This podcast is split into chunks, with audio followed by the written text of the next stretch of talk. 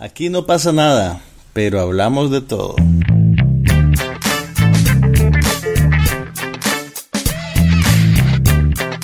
Un podcast sobre cine, TV, tecnología y todo lo demás.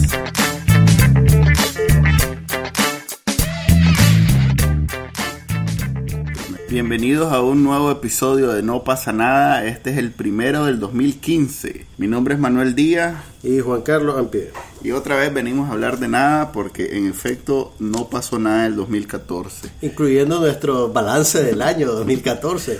Sí, en el último episodio prometimos hablar de lo mejor del año y... Y no lo hicimos. No lo hicimos. creo que no lo vamos a hacer tampoco. Lo sentimos. Y estamos, como ven, estamos grabando eh, mientras se están transmitiendo los Globos de Oro del 2015. ¿Tenés favoritos ahí? Pues mira, el Globo de Oro es interesante en la medida en que te marca la pauta de lo que va a venir del Oscar y te permite un poquito, digamos, tratar de ver por dónde se mueven las influencias de la distribución comercial.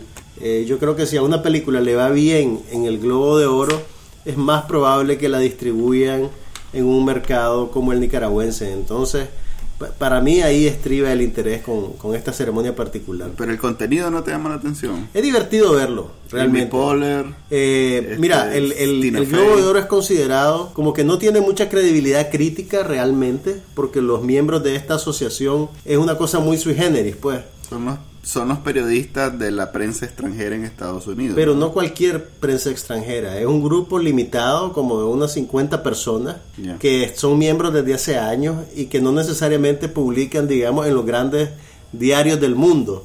Son gente que trabajan para agencias de prensa oscuras o periódicos chiquititos y lo que pasa es que arman una buena fiesta.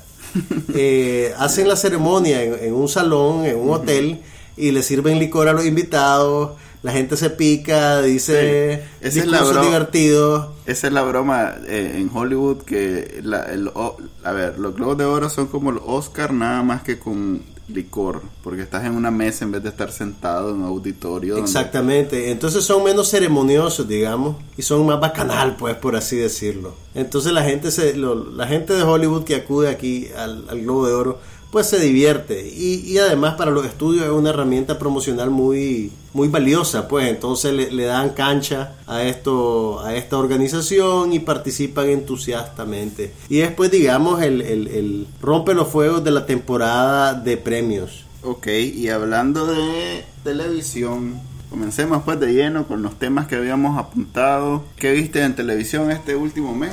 ¿Algo especial? Mira, vi el primer capítulo de la serie británica Black Mirror. Es una serie bien sui generis, es una serie de antología de historias siniestra e insólita. Es un poco difícil describírtelo en principio porque solo vi un capítulo, pero en realidad el tono es bien raro, es una especie de dimensión desconocida para el siglo XXI. Yo sí logré ver tres capítulos en la vacación. O sea que viste la primera temporada entera. Sí, vi la primera temporada y en efecto del, eh, no me esperaba lo que vi en el primer capítulo. Yo tampoco. no, le, no, les quiero, no les quiero arruinar la sorpresa, porque, sí. bueno, la serie está disponible en Netflix Latino. Ahí por lo menos pueden ver la primera temporada. O si no, pues recurran a sus artes en el manejo del ah, internet para poder verla. Pero, pero bueno, basándome en el primer capítulo, te digo honestamente, yo quedé un poquito en shock sí. por la historia. Eh, la manera en que te la cuentan es muy buena realmente. Yo creo que la serie está es muy bien producida. Es BBC. es- Pero, pero, o sea, no solo por el acabado, pues, o por el nivel de producción que siempre es muy alto. Nativamente es muy interesante lo que ellos logran hacer en 40 minutos, porque el primer capítulo dura solo 40 minutos. Eso duran todos, de hecho. Y, y, y, pues yo te digo, yo quedé, yo quedé felizmente sorprendido y con un poquito de, tengo muchas ganas y Sí. un poquito de miedo de ver los próximos capítulos. Fíjate que no, ¿cómo decirlo? Asquerosos como el primero, porque en realidad algo, algo de, oh, me dio cuando vi el primero. Ahora, eh, sí, pero, pero en realidad no ves. No, no, claro, no el- ves el- nada, pero digamos la, la, idea- la fuente de, la fuente de asco Pero la historia sí es suficiente sí, no, para- la historia es, tre- eh, eh, es tremenda y no, no- no había visto yo algo así en mucho tiempo honestamente Y no, a ver, yo la vi pensando que iba a haber algo muy relacionado con tecnología porque es como la serie geek de, de estos últimos años y me quedé sorprendido porque si bien la tecnología es como una de las figura bastante en el, en el desarrollo Sí. dramático. Es realmente un elemento de referencia, pero no, no me esperaba eso. Fíjate que más, más, más que tecnológica, digamos, yo la vi como una... Pues el capítulo que vi lo vi como un, un producto muy preocupado por hacer una reflexión ética. Si te fijas, ese primer capítulo eh, Sí, y vas es, a ver el es tercer. una historia, digamos, casi aleccionadora que retrata a toda la sociedad en, digamos, en, en una visión tremendamente crítica, pues a los Correcto. medios, a los políticos, a los ciudadanos comunes. Y Ahí nos queda títere con cabeza. Ahí es- e- ese se supone que es su ámbito, el chocar la tecnología, el avance tan acelerado y la sociedad como reacciona ante ella. Y el tercer capítulo es extremadamente bueno, o sea, es el que todo el mundo anda diciendo que va a ser película, pues. Y es un capítulo de 45 minutos también. Sí, creo, 40 no, minutos. no le pongo mucha mente cuánto duran, pero sí te puedo decir que no dura más de una hora, pues. Sí. Vas a verlo. De hecho, es el único que no es escrito por el creador. Es como bien especial ese capítulo. Y, y el segundo está bien, pero el tercero incluso sobresale sobre el primero y el Es una Bueno, maravilla. ti- tienen nue- nuestra recomendación entusiasta de la serie Sí. Black Mirror, primera temporada disponible en Netflix. Igualmente yo logré ver, y esa sí me la lancé de uno, uno tras otro. Hiciste binge watch. Sí, eh, toda la temporada de Marco Polo, la nueva serie de, de Netflix que se la quitó, o bueno, se la compró a, Wein, a Weinstein. No se, la, no se la quitó, la desarrollaron junto el grupo Sí, Weinstein más bien, y la- Netflix. La compró Stars, se la quitó a Stars. Así es la cosa, Stars Sí. la iba a pasar. Exactamente, era una serie pensada para Stars, pero en algún momento tengo entendido que Stars se quedó corto de dinero y Mm. Netflix disparó. Y como es la, se- la segunda serie más cara que ha existido en la historia, ¿Cuál es la primera? eh, Game of Thrones, Ok. ha sido comparada con Game of Thrones. Entonces la vi pensando que iba a ser algo parecido. En realidad que no es de esos tiempos porque Game of Thrones es, es ficción, pero sí es de castillo, es conquistas y me recordó mucho a Roma de, de La HBO. serie de HBO, Roma. Sí, porque eh, toma elementos realistas, no es histórica, no es... No es histórica, es una pieza de entretenimiento. Así es, no es un documental, pero sí te das cuenta la mezcla que había y, y varias cosas que encontré ahí las busqué luego en internet y eran reales, entonces no es como... Estás me- hablando de, de- eventos históricos, de convenciones sociales, de personajes, de qué? Sí, con eventos históricos, este, porque eh, es como el, el- el- el fondo de la, de la serie, de la trama, pero hay elementos que, están que ves en la, en, en la serie, como por ejemplo que hab- había una guerra entre China y mongoles, los chinos y los mongoles, entonces los chinos tenían unas tradiciones y los mongoles otras. También todo el, el- el asunto que tiene que ver con la ruta de la seda, quién la dominaba, correcto. dominaba el poder económico y Correcto, pero habían cosas tan pequeñas como que los chinos inventaron eso de quebrarse los pies porque eso se supone que es elegante y, y ah, para, que, lo- para que los pies de las mujeres sean más chiquitos. extremadamente chiquitos, entonces sale ahí porque tiene eso, pues Ahí- además de ser la gran la gran serie épica eh, es el día a día de- del, del reino Mongolia después de Genghis Khan. Y sobre eso la serie monta, pues obviamente intriga amorosa, secuencias de acción. Por eso digo, es- hay artes marciales, hay, hay de todo un poco, pues. Es muy parecido, por eso digo, a eh, el Roma en sus buenos tiempos de HBO, pues, porque eso tenía Ro- Roma también, pues, que era la conquista, los primeros capítulos, y pero también una, después una trama Roma, novelesca, sí. pues. Ahora, mi pregunta para vos, yo no he visto la serie, únicamente vi un pedacito del primer capítulo. Ujú. ¿Te parece que la serie funciona, que valió la pena la inversión de Netflix? ¿Van a venir más temporadas de Marco Polo o esto hasta aquí llega? Ojalá, fíjate que a mí me gustó. ¿Te No gustó? sé, sí, no, no, tal vez no valió la, lo que costó. Pues, no, es un Game of Thrones, pues no es un game changer para Netflix. O dudo que lo sea, todavía se está desenvolviendo. Pero es, digamos, ¿no? una de, de más series originales que ellos están sacando. Sí, yo creo que está en la misma línea que. a la me- no, no, no me atrevería a decir que, que en la misma línea que Espartaco, pero. Pero sí, al final de cuentas, si Espartaco fuera buena, sería eh, una, una Sería competencia de Marco Polo. Espartaco. Sí. Mira, yo leí, yo leí un artículo de un, de- de un analista de medios que decía que Netflix estaba apostando a que esta serie le iba a permitir conquistar los mercados internacionales Sí. donde se está lanzando. Porque, por ejemplo, House of Cards, con todo lo buena que es y lo que la disfrutamos nosotros, Sí, en no. realidad está diseñada para funcionar para el público norteamericano Sí. y agarrar al público norteamericano del cuello. Sí. En cambio dicen que Marco Polo está más pensada para funcionar en Latinoamérica, en Europa y en Asia, que no necesariamente es una serie para público norteamericano, una pues. serie más amable, digamos, para mercados como los nuestros. Sí, yo, de hecho yo la vi con esa premisa, este, porque no era un, o sea, a diferencia de HBO, que con Roma, no es un, y, y eso cambió con Game of Thrones, no es la típica producción gringa donde todos ya los conoces porque son los que salen en películas, en series, Mm. en eso. No hay Aquí poder de estrella Sí, de- no, eh, por ejemplo, el, No hay un el- Kevin Spacey. Marco Polo es un actor italiano. Sí, es un muchacho Que, ah, desconocido, además creo que es su primera producción importante. Exactamente. Y los actores chinos son chinos. Y Creo los- que la única reconocible que, que hay en el reparto es Joan Chen. Creo que sale Joan Chen, ¿verdad? No te sabría decir, pero no la reconozco yo. Ok. Entonces- Joan Chen es una actriz china que hizo carrera en Estados Unidos en los 80s y en los 90s. Ella eh, actuó en el, El último emperador, la película de Bernardo Ah, Bertolucci. sí, sí, sí. Y también tuvo un papel recurrente en Twin Peaks. Era, Ah. era, ella interpretaba a Josie Packard. No abramos esa puerta. Twin Peaks. ok, no voy a hablar de Twin Peaks, pero, pero bueno. Pero sí, me parece. Hay, hay- una actriz veterana Eh, china Jo- que eh, me imagino Chen, que te Joan referías a Chen, ella, que sí, reconocí. Pues. que, que además es una gran estrella en, lo- en la región asiática Sí, me y imagino. es un hombre reconocible, pues. Me imagino. De ahí no reconocí a nadie, te soy sincero, no reconocí a nadie. Ok, una, una pregunta para vos. ¿Te es más fácil creer en un personaje cuando no conoces al actor? ¿O No. te da igual? Es lo Me mismo. da igual, me da igual.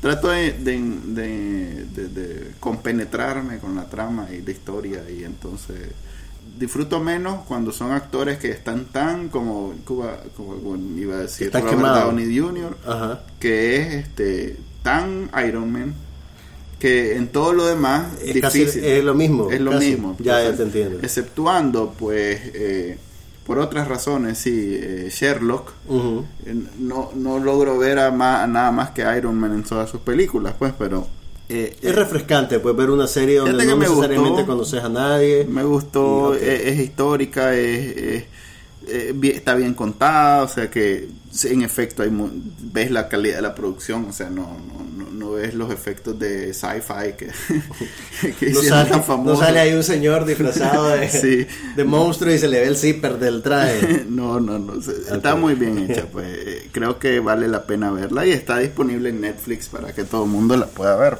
Cuando mencionaste la similitud con Espartaco, ¿es porque esta serie también tiene sexo y violencia? Eh, lo que pasa es que la, después de Game of Thrones es como lo último que ha salido. Eh, yo no he visto eh, Vikingos, que es la otra que también tiene mucho de este, que es pensada en esos tiempos, en hace 500 años, pues, eh, o más, hace 800 años. Entonces, esta eh, es como en el- ese mismo tiempo. Eh, entonces por eso digo que Espartaco es como la, la- además era Stars Su Espartaco, pues, era como su superproducción hace no sé ¿Y ahora años. qué va a hacer Stars? No sé Oh, realmente. no.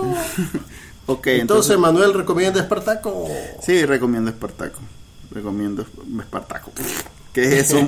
recomiendo Marco Polo. Marco Polo. Sí. Ah, bueno, a propósito de Netflix, tuvieron una, un acto en la convención de electrónicos recientemente y anunciaron sus próximas nuevas series.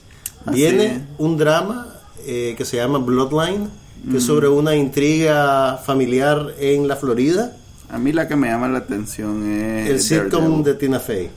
Ah, bueno, sí, eso no lo sabía. También lo- viene un sitcom producido por Tina Fey y el equipo detrás de 30 Rock. Sí. Ese va a estar ya disponible en marzo, es ya prontito, prontito lo van a poder ver. Sé que ya lo tenían listo. Y Y, por su- viene también eh, la nueva incorporación, a- creo que es DC Comics, Daredevil. Así viene una, una serie de DC Comics que se llama Daredevil.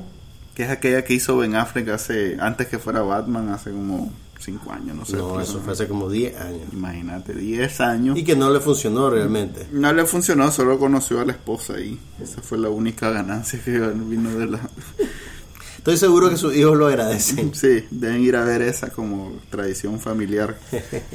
Ok, aparte de Marco Polo, también me lancé toda la temporada existente de Jane the Virgin. Jane the Virgin, esa es la adaptación Juana de la, la telenovela Virgen. Juana la Virgen. Sí, eh, Estamos ante Betty la Fea 2.0. No, me gustó mucho. Eh, Yo logré ver como dos capítulos de Betty la Fea. De la versión gringa. Sí, la eh, Ugly Betty creo que se llamaba. Este, no, me gustó mucho. Y eso que era creo que ABC o CBS. O sea, Pero viste toda la telenovela colombiana. Sí, y vi algunos capítulos. No shame, no shame, baby. para nada. Ujú. Una comedia más o menos respetable. Eh, vi también la chanchada que hizo este México. México con La fea más bella. algo así. Que era de viaje mexicana, o sea. ¿Por qué te haces eso, Manuel? ¿Por qué Eh. te haces eso vos mismo? eh, vi- no, en realidad solo vi como dos capítulos. Es que Manuel era fan de Angélica Vale, entonces tenía que ver todo en lo que ella saliera. No, como te digo, solo logré ver como dos capítulos. Y eso que sí he visto novelas mexicanas. eh, Ok, Juana la Virgen, ¿la viste alguna vez? Era una novela No, venezolana, ¿no? Para nada, nunca la había visto. Es más, no había oído hablar de ella hasta que vos me contaste en este En podcast. este pose. ok, eh, y la vi sin ninguna expectativa. Pues, ok, la- muchos críticos de televisión gringo han hablado muy bien de Jane the. Virgin. La incluyeron en sus listas de las mejores series nuevas del año. Sí. ¿Y a vos cómo te fue? ¿Cuántos capítulos viste? Ah, fíjate que creo que vi como ocho. Eh, Va bien avanzada, ya la renovaron. Sí. CW ya dijo que va a renovar Arrow, que todo el mundo se esperaba. Flash, todas esas de vampiros, que lleva como 10 ya. Y, y Juana, la, Juana la Virgen, que tiene ese mismo actor que aparece precisamente, el mexicano. Tony Plana. Ah, no sé. Tiene el mismo actor que sale en la, en, en la Fea Más Bella, el, el protagonista de la No, Fea no, Más no, Bella. es un actor No me mexicano que es, De eso que sale en, la- en un- es recurrente, novela pues que cuando, cuando Televisa quiere hacer una novela cómica... Carlos Ponce. No, pero hombre, Carlos Ponce no es mexicano. ese no actúa. ¿Cómo No, es un actor. ¿Cómo no? Es actúa. modelo que hace la Pero bueno, Virgen, Carlos Ponce, si estás escuchando este podcast, por favor, por favor, disculpa, cuando te ganes Manuel. el Oscar, por favor, no. Agradecele a Manuel Díaz Sí. por darte motivación extra para ser un mejor actor.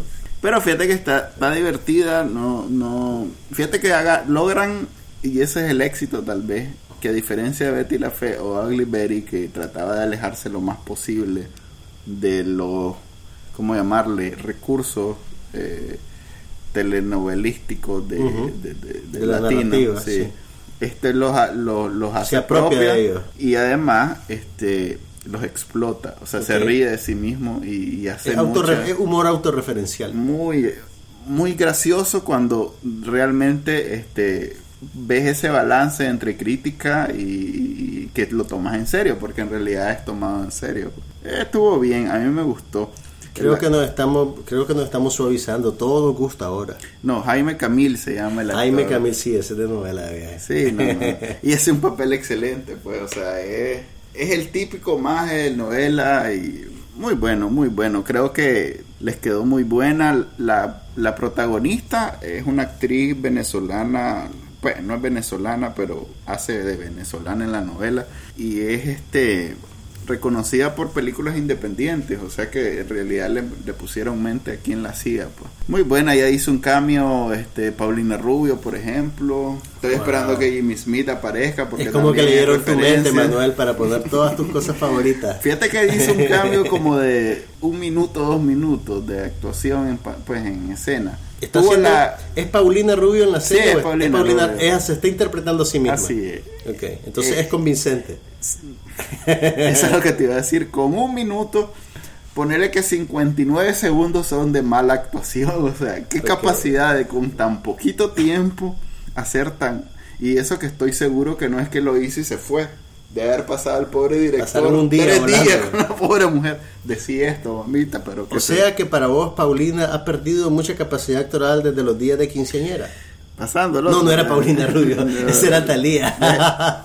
Y para terminar con televisión, que ya nos extendimos, también vi los primeros capítulos de Agent Carter, Marvel's Agent Carter, que es la nueva serie de Marvel eh, basada Otra. en los años 50. Eh, es, La acción se desarrolla en los años 50. se desarrolla eh, inmediatamente después de la primera película del Capitán, Capitán América. América. Sí, entonces es, de hecho, Agent Carter es la como la La secuela la de contraparte femenina de o el, el interés romántico de este el Capitán América en la Mm. primera, segunda. Por eso es que en la segunda no hay, porque era ella. No, y habían pasado además varias 20 décadas. años, una cosa, no, como ya. 100, 100 No, años, Más, más, como 60 años. como 60. Porque pero- creo que la, la secuela de Capitán América se desarrolla en la época actual. Sí, de hecho, ahí en la que acabamos Sí. de ver, en Winter Soldier, de, Sí, sí. él la va a ver cuando ya está viejita. Claro, claro que sí. Entonces, Entonces ella es la protagonista de la es la serie. y es la protagonista. misma actriz de la es la misma película. actriz, sí, es una actriz Ah. eh, muy, muy No me acuerdo del nombre. La actriz se llama Hayley Atwell.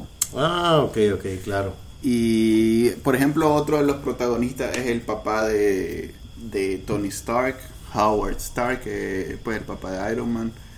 Ella es eh, una agente de la CIA o del FBI, no sé, pero es más, es agente de algo que podría ser el equivalente al FBI. No es el pues. antecedente de Shield. Sí, es el antecedente de Shield, pero es como el, el equivalente. al- Es, es interesante porque además tiene ese elemento de los años 50, pues, entonces donde todo el mundo le dice, anda, haceme café, y cosas de eso. y ella es, pues, es Y ella, superhéroe. eh, ok, ¿O no? ella tiene superpoderes. Eso es lo que te decía. Ok, que ella no tiene En superpoderes. esta serie no hay superpoderes. Es como, es como un paso Es más. como Gotham. Sí, es como Gotham. De hecho, es de la misma calidad. Yo me atrevería Vaya. a asegurar que es de la misma calidad de Gotham. Muy parecida ahora que lo pienso, porque igual es basada. Bueno, este es Nueva York, pero vos sabes que. Pero claro, pues el ambiente urbano, los valores de producción. Y la, eh, correcto, los disfraces, lo- los escenarios, o sea, en Mm. realidad que se parece mucho. Pero, a o sea, Agents of Shield era como eh, mitad superhéroes, mitad realidad. Y este ya es. Esta es 100% totalmente- realidad. Sí. Ok. Y va a ser interesante ver cómo resuelven muchos problemas de los 50, pues, porque, por ejemplo, eh, cuando se quieren comunicar no hay ni teléfono, No hay ni esto, ni lo otro. Entonces, hacen, o sea, toda la innovación o, o todas las ideas ocurrentes Que se pueden tener, tienen que adecuarse. tiempos, y tienen que adecuarse a la tecnología de la época. Así es, como que Hablando de la tecnología de la época, yo vi la segunda temporada de Downton Abbey Ah, qué bueno, me parece muy bien. y ya descubrí cuál es el, el número mágico cuando estás haciendo binge watching. Ajá, ¿cuántas viste? Yo no puedo ver más de cuatro capítulos seguidos. Después bueno, de ¿cuánto dura Downton Abbey? Downton Abbey, cada capítulo dura una hora. Exactamente. Y como una Ah, serie pero es que es británica, grande, sí. como una serie británica no hay cortes comerciales. Ya, Eh, usualmente te ponen el anuncio del patrocinador al principio y al final. ya, Entonces vos ves una hora completa de trama. Y después de tres horas ya como que ya, Ya ya, quedaste ya el cerebro se te está desconectando. Por muy interesante que sea. También es que Downton Abbey. No, pues, pero no, disculpame, Downton Abbey es una serie súper bien escrita y, y, o sea... No, eh, no, no lo dudo, pero debe ser densa, pues, no debe ser como Mira, fíjate, que, Virgin, que mira, fíjate que cuando, cuando, la, cuando la ves con detenimiento te das cuenta que en términos formales es muy moderna porque tiene un montón de escenas cortas, o sea, las escenas son bien cortitas y bien rápidas realmente. ¿Cómo terminamos hablando nuevamente de Downton Abbey? Porque ya como el hablando- cuarto capítulo que vemos de Downton Abbey. Estamos hablando de producciones de época. Mejor porque no hablemos. ¿Viste el, el, el, el trailer de Better Call Saul? Better Call Saul. No, no, no, no, ¿No, lo he visto. visto? No, ¿Qué No tal? lo he visto. Está interesante. Dicen Eh, que lo que dicen, lo que sí leí fue algunas reacciones en, en, en línea ujú, y, y algunos críticos que ya vieron capítulos avanzados de la serie Ajá. dicen que no esperes Breaking Bad y que no esperes ni una secuela ni una precuela de Breaking Bad. Que Es el una tono de la serie, de no, pero lo que ellos quieren decir es que el tono de la serie Ajá. es radicalmente diferente al tono de Breaking Sí, Bad. es como más eh, ligera, en- más humorística, oye, porque era bien chistoso. El actor es un cómico, entonces. Claro. Lo que sí escuché y lo dijeron fue que ni, ni, ni el. Bueno, ninguno de los dos protagonistas principales de Breaking Bad van a aparecer en la primera temporada. Ni Jesse ni eh, Ni Mr. Don- White. Ni Mr. White ni Jesse van a aparecer en la primera. Más que todo porque Jesse estaría demasiado joven. Y también Mr. White no había No había, no, no había interactuado cáncer, con Saul hasta Sí, hasta que hasta ya- que hasta los eventos que vimos en Breaking Bad. Sí, es. Entonces, pero sí, no, no, no, tampoco dijeron que en la segunda no iba a aparecer. Ya tiene garantizada una segunda temporada. No, pero es AMC. es- Vince Gillian. Vince Gilligan. Entonces yo me atrevería a apostar que va a haber una segunda temporada. Estoy esperando el inicio de otro spin-off de CSI, CSI ¿Otro? Cyber. Sí. ¿Cuántos CSIs hay? Ah, creo que terminó CSI Miami, entonces solo hay dos CSI Las Vegas y CSI New York, pero este es un CSI que no es basado en una ciudad, sino una unidad especializada en hackers y cosas tecnológicas. Entonces déjame adivinar, el primer capítulo va a ser sobre Corea del Norte y el hackeo de Sony. Fíjate que la contratación de, de la protagonista no, Patricia Arquette, no, no, no me dice que va a ser mala, pues. Patricia Arquette pasó durante varios años produciendo aquellas Miriam, se Medium, llamaba. Y sí. últimamente salió en la última temporada de Boardwalk Empire. Y este año además es que probablemente se lleve una nominación al Oscar como mejor actriz de reparto Por la película Boyhood. Ah, ok. Entonces ella es la principal de CSI Cyber, o sea que tal vez se pinta bien. Mira, cada vez que yo oigo ese tipo de, de- de premisas de serie me preocupa que vas a ver a unos majes tecleando furiosamente frente de una computadora durante Ese una es el hora. reto, porque Que ya es hay el problema, de esas. por cierto, es el problema de la película nueva de Michael Mann, que se trata sobre hackeo, se llama Black Hat. Ajá. y supuestamente la estrenan ahorita en febrero probablemente. Michael Mann es un director de películas policíacas del primer orden, el que Michael hizo Mann no necesita introducción. Vean la, la escena de la balacera de Hit.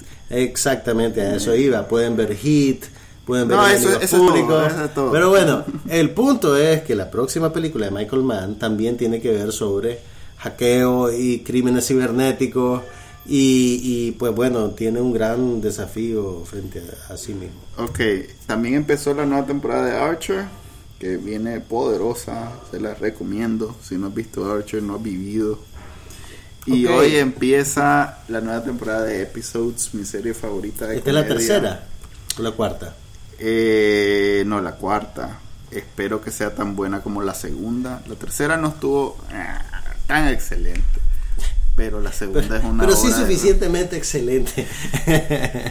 La obra maestra de la comedia, la Wow. segunda temporada, es una caballada. Yo diría que la deberían de meter en un museo. ok, la voy a ver, la voy a Fíjate ver. que The Americans estuvo haciendo noticia porque, como el- aparentemente el escritor es un verdadero espía, la CIA eh, autoriza o por lo menos revisa La CIA beta los guiones de The Americans. así es. No te creo. para que te des una idea. de Algo lo así pasó que- con Zero Dark Thirty. ¿Vos sabes Ajá. la historia de Zero Dark Thirty? Ah, bueno, que es basada en... Ah, bueno, que se hizo es basada en reportes de la CIA Sí. y tenían unos asesores de la...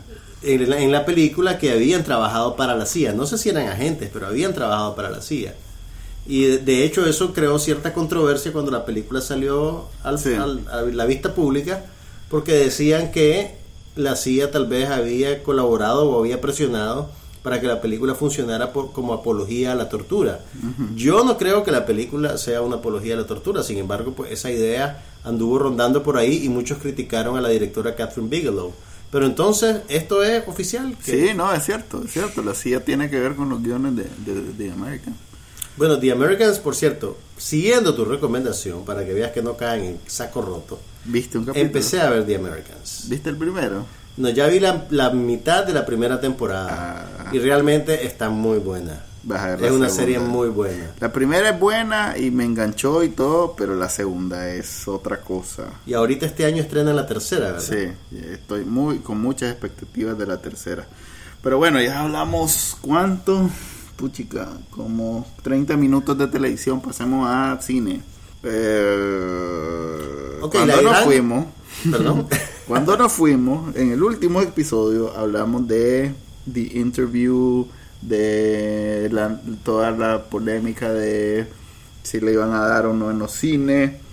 Bueno, desde que tuvimos esa conversación, la película finalmente se estrenó en circuito limitado, como dicen, en, En Estados Unidos, cines.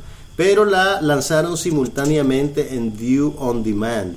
Eso quiere decir que Internet. el mismo día que ustedes podían ir a un cine a ver la película, también la podían bajar en su casa y verla en un Por streaming autorizado por Sony y que ustedes pagaban 5 o 10 dólares, no sé cuánto. 5 dólares. Entonces, eso es importante, bueno, primero no solo porque, eh, digamos, finalmente el estudio tomó, digamos, una posición en pro de la libertad de expresión, en lugar de, De esconderse. de esconderse y de, respo- y de digamos, eh, sentirse amedrentado por las amenazas de los hackers o de Corea del Norte, quien sea que haya sido, pero también porque es un precedente para toda la industria.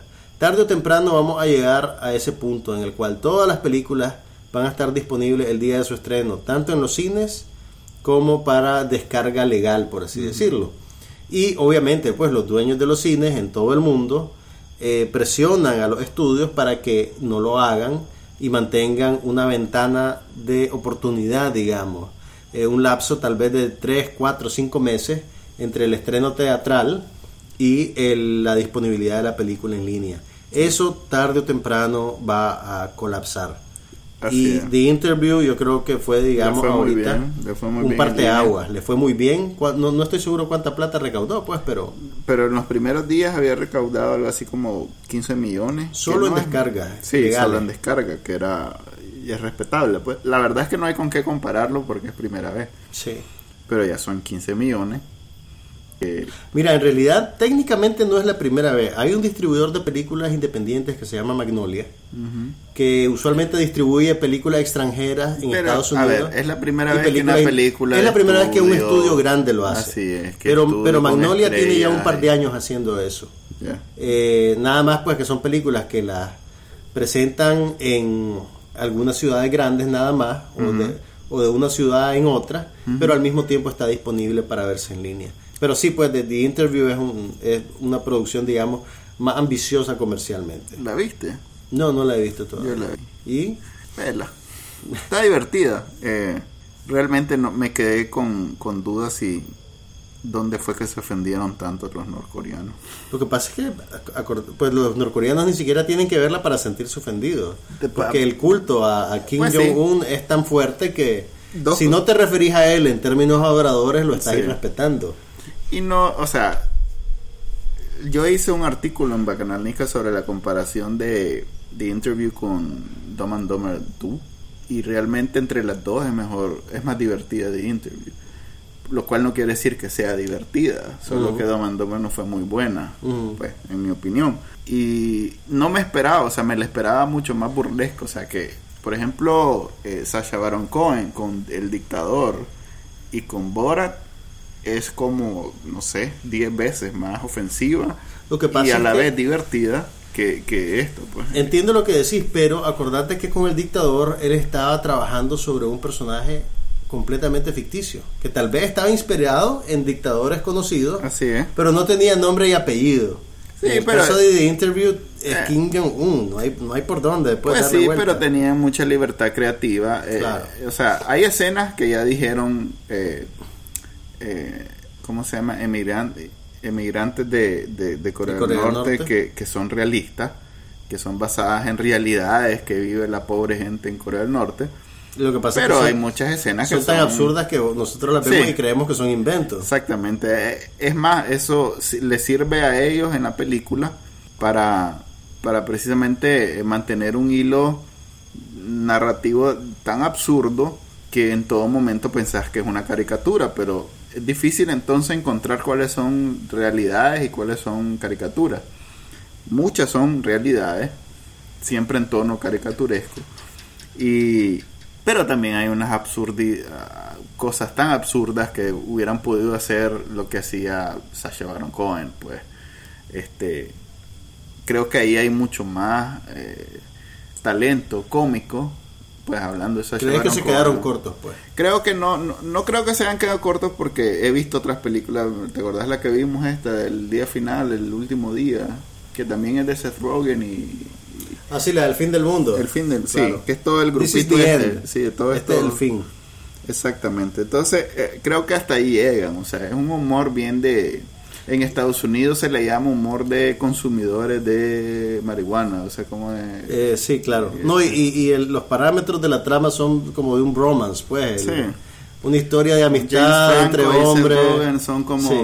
Son, y que funcionan casi como una pareja, pues. Sí, eh, eh, al gringo le, le debe encantar, pues, porque es, le da de viaje en el matado, como decimos aquí. Este. La película de Interview, bueno, al cierre de esta edición, está programada para estrenarse en los cines de Nicaragua en febrero. Así que si la quieren ver en el cine, en pantalla Ajá. grande, sí, creo que el 25 de febrero. Pero es la típica pothead movie, eh, como decimos, bromance. eh. Son dos como escuelas que los gringos aprecian mucho, pero que no, no funcionan tan bien fuera, pues no sé. Eh, creo que por eso Sa- Sacha Baron Cohen le, le va mejor, porque es más universal, pues está pensando más en su Sí, no público está, no está global, metido pues. en ese molde, en Así el, es. en el molde de- del, del bromance. Así es. Entonces, bueno, véanla si pueden, no está tan mal.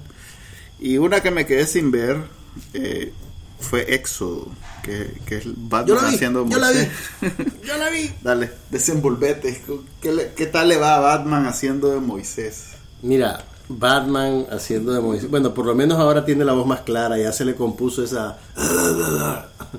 Ya, ya el personaje no lo requiere. Dicen que Moisés era tartamudo. Moisés era- bueno, eso no lo van a ver en Éxodo. Ah, no lo van a ver. Mira, bueno, Éxodo, ¿qué te puedo decir? Yo cuando era un niño veía en el matiné los 10 mandamientos. No, lo puedes ver todos los años en Semana y lo puedes Santa. ver todos los años en Semana Santa y lo puedes comprar en DVD y en Blu-ray. Sí. Éxodo es, digamos, como una actualización de la vieja épica bíblica de Hollywood a los tiempos modernos. ¿Qué quiere decir eso? Que tiene un montón de efectos creados por computadora, eh, que tiene mucha atención a detalle sobre la realidad física de la época.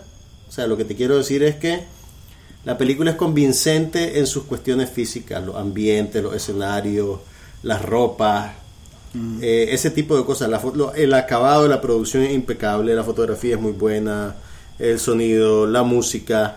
Sin embargo, el desarrollo dramático de la película es el de un producto taquillero que tiene que funcionar en todo el mundo.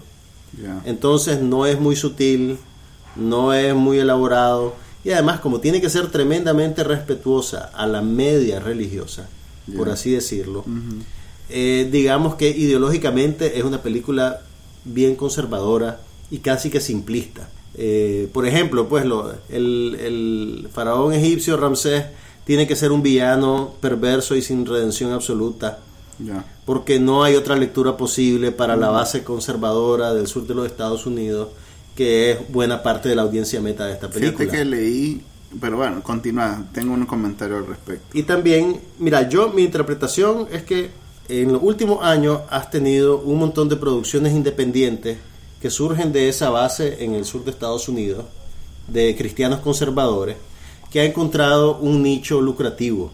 Eh, tenés películas que incluso algunas se han presentado aquí en Nicaragua, como esta que salió este año que se llama Dios no está muerto.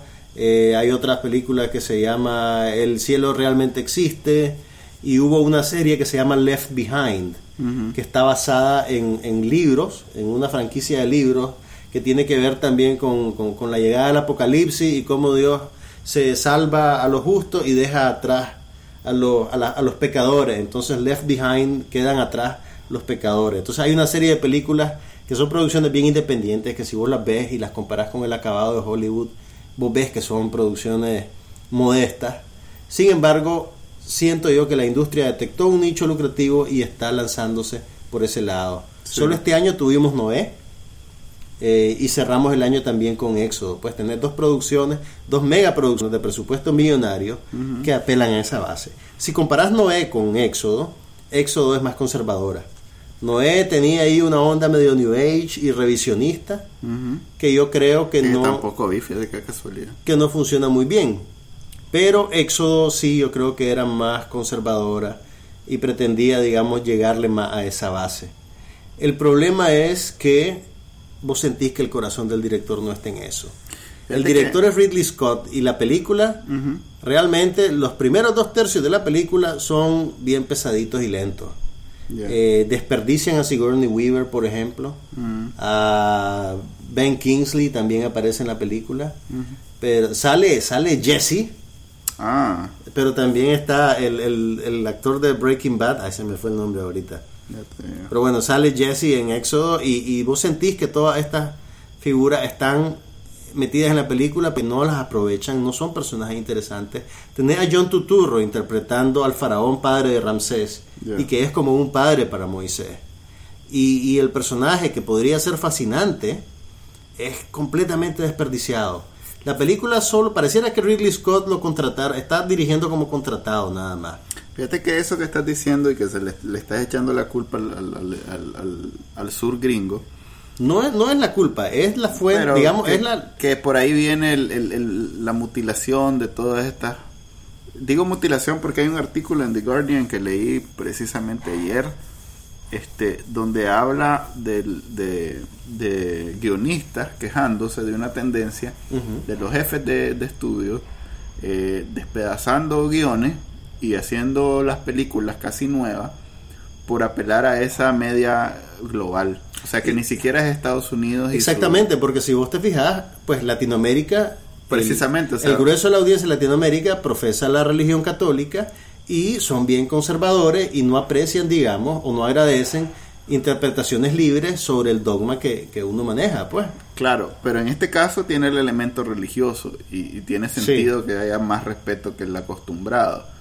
Pero en general en las películas, sobre todo en las con, financiadas con mucho dinero, hay eh, esa tendencia de cortar todo lo que pueda ser sofisticado y que no pueda apelar al- a la mayoría. Lo que se preste a, diversas interpretaciones Así no es es. favorecido, no es visto con buenos ojos. Al punto que están haciendo películas casi que para público chino, que es la mayoría, indio, que también son la mayoría, y pues los estudios están pensando en esos mercados gigantes. Así que eso yo, yo creo que eso es un factor que va a terminar trabajando en contra del blockbuster tradicional, pues, porque se van a volver películas tan seguras que no van a tomar ningún riesgo y se van a volver demasiado aburridas, incluso para ese mismo público, porque ese mismo Bueno. público teóricamente no quieren que reten su visión de las cosas. Pero si lo proteges demasiado, no lo retas nunca para nada, entonces no le vas a enseñar nuevas cosas. Bueno, dicen que ir al cine en, en China, eh, todo el mundo está viendo el celular, está hablando entre Dice que es horrible. Es como ir al cine en Managua. No, ahí, aquí en Managua todavía uno, dos. Allá es todos. O sea, dice que si no hay explosiones en la pantalla, No. no, tenés la atención de una. de Es un- como hacer un una chino. película para gatos. sí. Ahora, pero quiero decir algo bueno sobre Éxodo. Ajá. El tercio final de la película, cuando ya Dios manda las siete plagas a Egipto, No la conté, hombre, que la quiero ir a ver. ok, hay algo que tenés que saber. Adán y Eva. No me la conté que no he leído el libro. y entonces, ok. Lo único que puedo decirte entonces Ajá. es que el tercio final de la película funciona como cine desastre. ¿Cómo, tipo- cómo cine desastre? Las películas así tipo aeropuerto, infierno en la torre, Ah, cuando el tiempo se acabe, que vienen cataclismos y cosas y ahí vos ves como que como que Ridley Scott, el director, se despertó el maje y se empezó a divertir. Y yo creo que esta película, mira, voy a tener que contarte algo, pero tenés que ser fuerte. Ajá. Una de las playas de Egipto implicaba que morían los primogénitos de cada familia. La secuencia en la que mueren los primogénitos de cada familia egipcia es espeluznante. Sí. Sí. Y yo solo pensaba en el montón de niños que la gente había llevado al cine. Porque la gente creía que como la historia es bíblica, automáticamente la película es apta para niños porque hey, los niños estudian catecismo. Sí. Pero entonces el cine estaba lleno de muchachitos que estaban viendo cómo niños de su misma edad morían Para que el Señor le diera una lección al faraón. Claro. Entonces yo creo que Éxodo va a crear una nueva generación de ateos. Porque te juro que yo he podido oír al niño diciéndole, papá, ¿y por qué Dios mató a ese niño? ¿Por qué mató a esos miles de niños? Esa es una pregunta bien complicada, creo yo, para darle una respuesta satisfactoria a una criatura. Pero bueno, el, lo que sí quiero hacer hincapié, bueno, el, al final Éxodo mejora bastante, pero pues sigue siendo, digamos, una película no muy distinta de los Diez Mandamientos. Ya. Ok, la iré a ver. Ojalá no la quiten pronto. No creo. Cuidado llega. No Semana creo, Santa, cuidado, pues. pasa todo, llega Semana Santa. Sí. cuidado. Aparte de Éxodo, también vimos John Wick, la última película de Keanu Reeves. Este, me gustó, es una película de acción, la típica película de acción. No me esperaba eh, la trama, o sea que, o mejor dicho, la trama eh, es básicamente la que instauró Charles Bronson hace 40 años y que se viene repitiendo. Es básicamente una historia de venganza, bien básica. Sí, es bien básica. Que, eh, ¿Estás sentado, Manuel?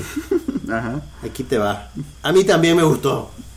No, pero mi problema Me no gustó. es que me no, gustó. no tengo problema, me gustó de verdad. No, mi problema es que no me gustó tanto. Ah, no te gustó. Oh. ¿Te acordás que te decía que se parecía mucho a una que hizo Mel Gibson que Que se llamaba llama- Payback? Sí, así me ¿Sabes dijiste. por qué? ¿Por qué? Porque es basada en un libro de- del mismo acto- eh, del mismo autor que escribió el libro en que fue basada Payback. Ah. Entonces es como la, eh, la misma onda, pues. Ok. Y, y realmente le les quedó mejor Payback. Todo el tiempo pasé tratando de compararla con, Con Payback. con Mira, Yo, Payback. yo no he visto Payback y quizás por eso John Wick me gustó un poquito más que a vos. Ah, pues sí. Pero estoy de acuerdo en que es... Me gustó porque siento que es como la típica película de acción contemporánea, pero reducida a su esencia más básica. Es, eh, o sea, eh, siento que es muy honesta a la hora de proponerse, digamos, su objetivo y desarrollarlo. Me gustó el acabado de la película. Me gustó cómo escenifican la escena, la, perdón, la secuencia de acción. ¿Te gustó eso? Sí, me gustó, fíjate. Me Fíjate. gustó, por ejemplo, el, el, el- toda la secuencia y la persecución que tiene lugar en el nightclub Fíjate que y en el hotel. es el debut de un director que antes era coreógrafo de acciones de acción. De hecho, un buen coreógrafo. Creo que se nota, se nota. Pero- Pero, te hablo del acabado de la película, pues la Ya. fotografía, los ambientes. Sí, me parecieron sí. bien interesantes. O sea, Sí me visualmente, visualmente la película te ofrece cosas que ver, digamos. Ujú, Cosas sí. que ver. O Sí. sea, estamos claros que la trama es bien básica y hay unos agujeritos ahí. El personaje de Willem Dafoe de alguna manera siempre está en el lugar correcto a la hora correcta. Por supuesto. No, no, no, no pretende ser. Pero no este, pretende ser otra cosa, sí, pues no, realmente. no, no. Y me gustó mucho, que es algo que vos me dijiste que venía de Payback también. El, la película tiene cierto énfasis en describirte toda la economía de apoyo que permite que existan asesinos a sueldo con Sí. grandes poderes como este maje. Por ejemplo, te, te- la película te da pistas de cómo funcionan, digamos, los hoteles que los alojan, Sí. cómo tienen un código de ética. Eh, también te presenta a los majes que se encargan de limpiar los cuerpos de la gente que queda masacrada. Usualmente, si, si vos ves las películas de Transformers, por ejemplo, destruyen un edificio y hay 100 personas muertas, pero nunca te dicen, pues, ah, al día siguiente viene un camión a recoger Sí. los escombros Sí. y 20 ambulancias a sacar cuerpos. Aquí en la película, pues, no tiene esa escala, Es que pero por lo menos esa- te sugieren, digamos, un mundo fuera de los confines de la secuencia de acción. Pues Sí. hay, hay consecuencias para esos hechos. Fíjate que a diferencia de las dos se parecen mucho porque siguen como en tiempo real, un día o dos días en la vida de estos personajes, igual es Payback.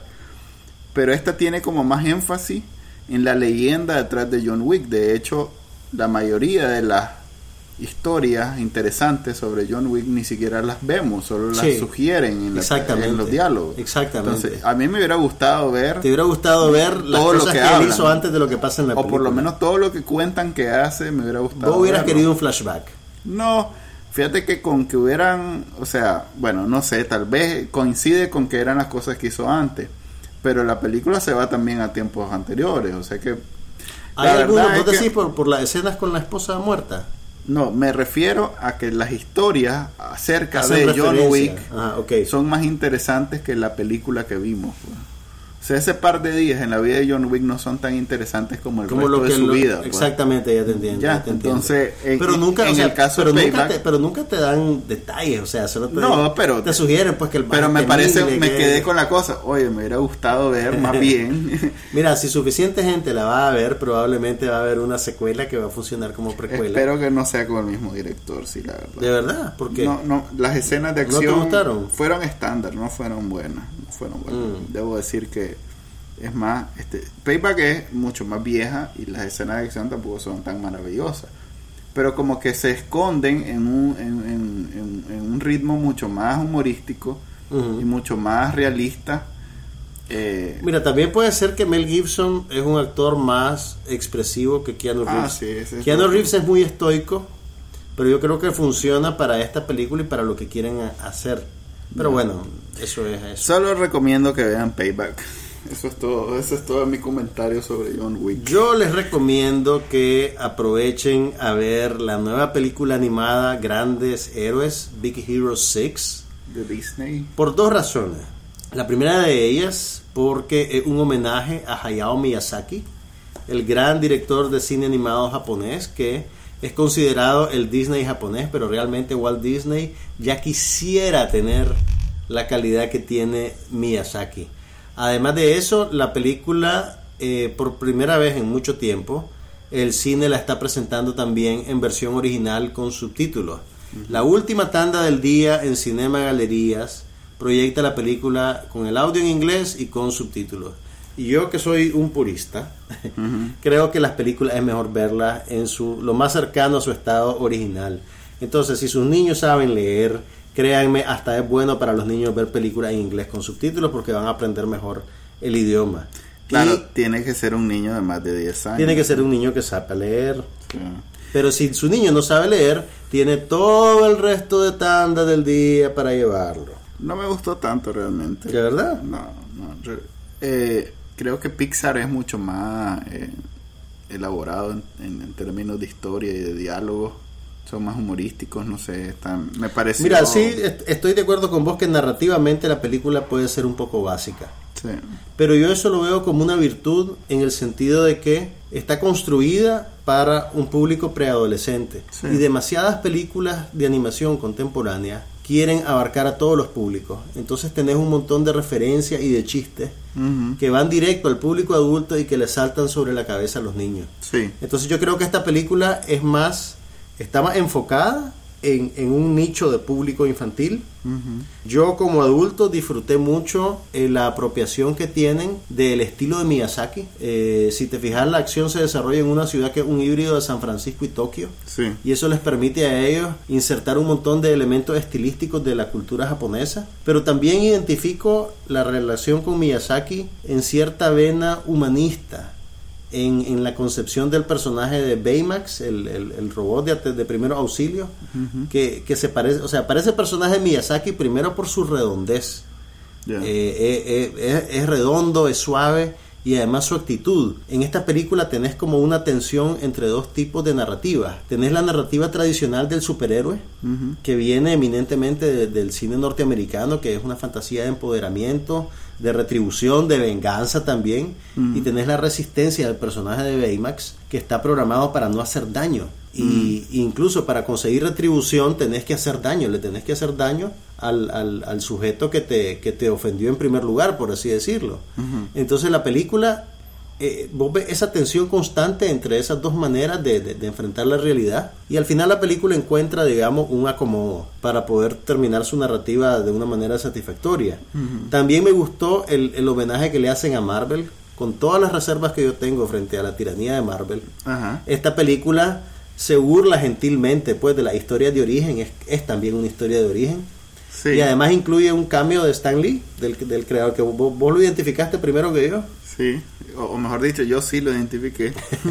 y hasta que salió en los, en los créditos te diste cuenta que era Stan Lee. Ahora, eh, una cosita, si van a ver grandes héroes, quédense a ver los créditos finales Ah, sí, hay un hasta que terminen, porque al final hay una escena extra eh, bien al estilo de Marvel. Y si el cine les corta la película antes de que aparezca esa escena extra, quéjense para que puedan verla completamente como debe ser. Ok, eso es todo lo que tenemos que decir sobre cine. Eh, esta semana también fue en Estados Unidos una conferencia importante en electrónico, en, en aparatos electrónicos. Eh, se trata de CES, por sus siglas en inglés, y se refiere a Consumer Electronics Show, que últimamente ya no se llama así, pues desde el año pasado ya no es ese su, su traducción o, o su o su significado, pero Todo el mundo la llama Todo así. el mundo la Para llama efectos así. de claridad, así la vamos a llamar nosotros. así es.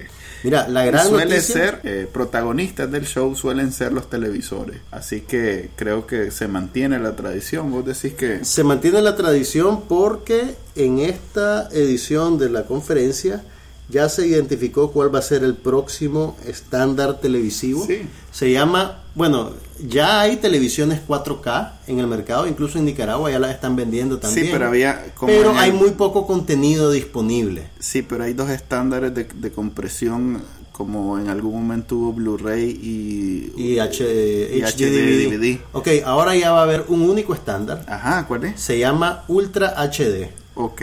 Y ya todas las todas las empresas están en línea con que ese va a ser el estándar. Ah, bueno. Y van a empezar a codificar contenido en 4K. Ujú. Y van a empezar ya a producir en masa reproductores 4K de. DVD. Hasta el momento lo que tenés, o sea, te puedes tener un televisor 4K, pero solo hay cierto contenido 4K disponible por streaming. Y si tenés un televisor 4K que no es Ultra HD, te fregaste. Así es la cosa. Sí. ¿Estás seguro? Pues sí, por eso... o sea que la gente no le conviene este comprar momento- ahorita un 4K. No, ahora sí, porque si ya decimos que Ultra HD fue, fue el ganador de los, Sí. de los, de los, ¿cómo se llama? De los códex o de los formatos. Ahora, este es el momento, en- apenas ahorita es cuando puedes comprar. Mira, para la próxima temporada navideña, que es cuando la gente en todo el mundo hace sus compras grandes de electrónicos, el mercado se va a ver inundado de Sí. reproductores Ultra HD Ya. y de televisores No, Ultra HD. Este, es ahorita se había inundado también. Lo que pasa es que los geeks recomendaban no comprar porque seguía la guerra de los formatos.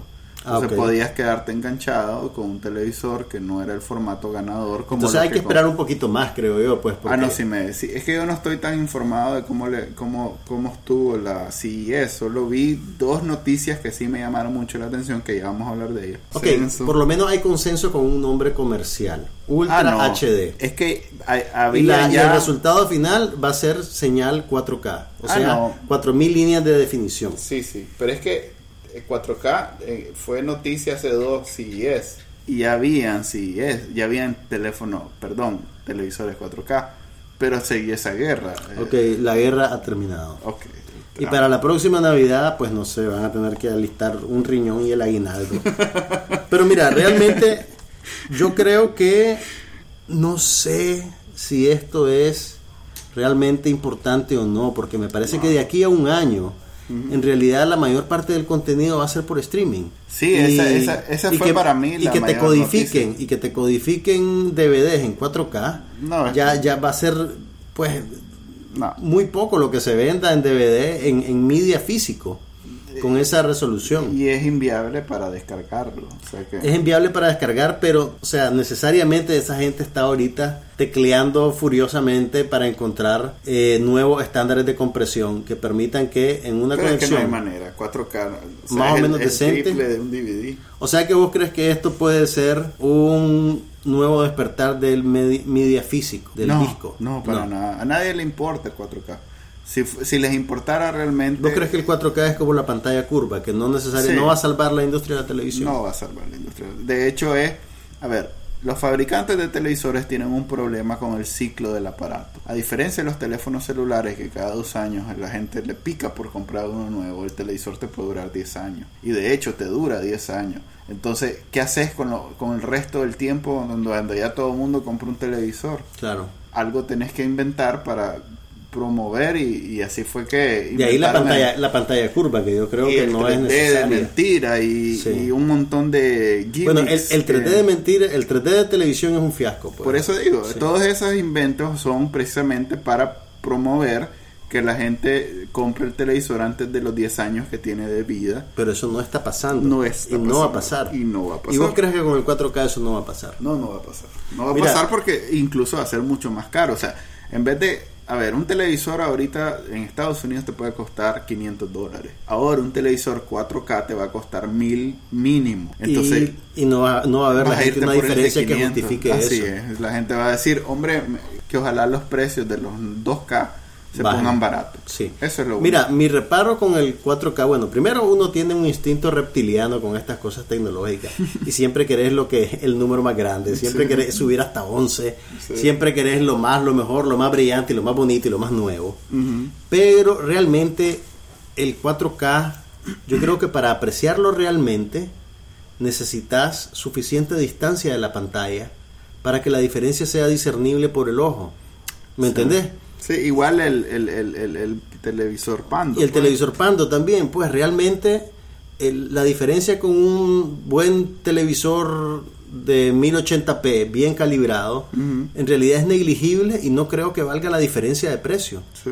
Y te lo digo yo que me encanta el cine y ver las películas en formato original y en alta definición y todo eso, pues. Sí, Eh, ahora imagínate un, un consumidor promedio Ujú. que, que- que- que está satisfecho viendo películas pirateadas, que, que, que le ves los pixeles pues y todo. Sí, no sé Yo, si eso yo va veo funcionar. pixeles. Yo, no, ¿Vos no, te molesta? No me molesta. Pues, y, y- y vos estás en la mayoría. Así es. Entonces, quién sabe pues si el Ultra HD 4K va a ser la tabla de salvación que espera la televisión. Fíjate que para mí lo llamativo de CES y algunas personas coinciden es que cada vez se entierra más profundo el cuchillo en, el, en, los canales de televisión y en el cable.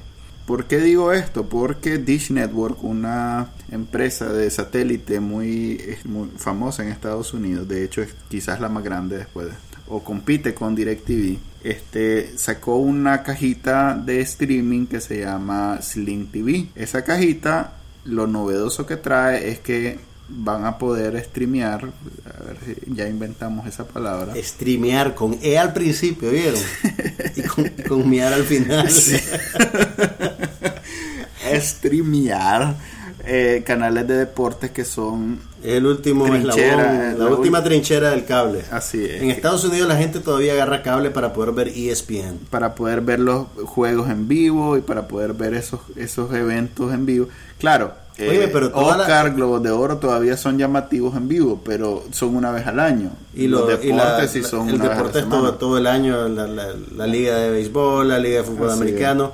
Oíme, pero cada una de estas ligas deportivas ya tenía aplicaciones y programas de suscripción. En Apple TV, por ejemplo, hay una hay un canal de la del Major League Baseball y podías ver todos los partidos. Ok. Pagabas como una suscripción como de 50 dólares Ajá. y podías ver toditos los partidos de toda la temporada de todos pero los no equipos. en vivo Sí, en vivo. en vivo En vivo.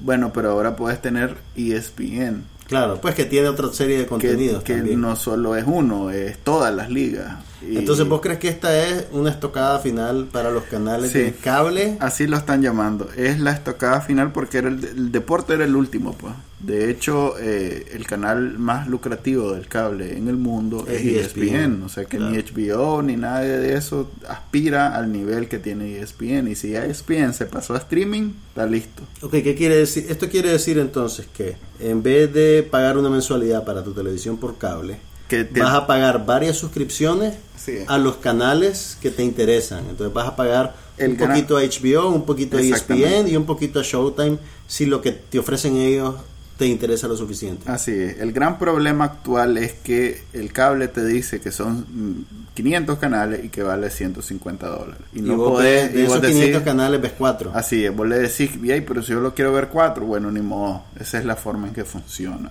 Que así funciona en todos lados. Así funciona más o menos en- aquí también. Entonces, este, el- la gente fue buscando alternativas y una de esas alternativas es precisamente esto del streaming. Y ahora que pues, vas a poder contratar por streaming y ESPN por un lado, HBO por otro, y a los televisores modernos vienen con esa capacidad de, de instalarle aplicaciones de estos servicios, yo diría cable y el cable está cada vez Está acabado. Bueno, ese es el episodio de hoy. La próxima semana les prometemos ¿Esto es un programa? No, es un podcast. es un, Un podcast no es un programa. es un episodio de podcast. Ok, este fue el primer episodio del año Este del podcast. el primer episodio del 2015. Ya saben que nos pueden contactar en somosnopasanada.com, en la cuenta de Twitter Somos No Pasa Nada y en su distribuidor de podcast preferido, ya sea ¿cómo se- iTunes, iTunes, Stitcher. iVoox, Stitcher. Nos vemos la otra semana. Eh, Manuel Díaz se despide. Y Juan Carlos Ampie. Buenas noches. Buenas noches. No, no digas buenas noches, lo pueden estar viendo de día.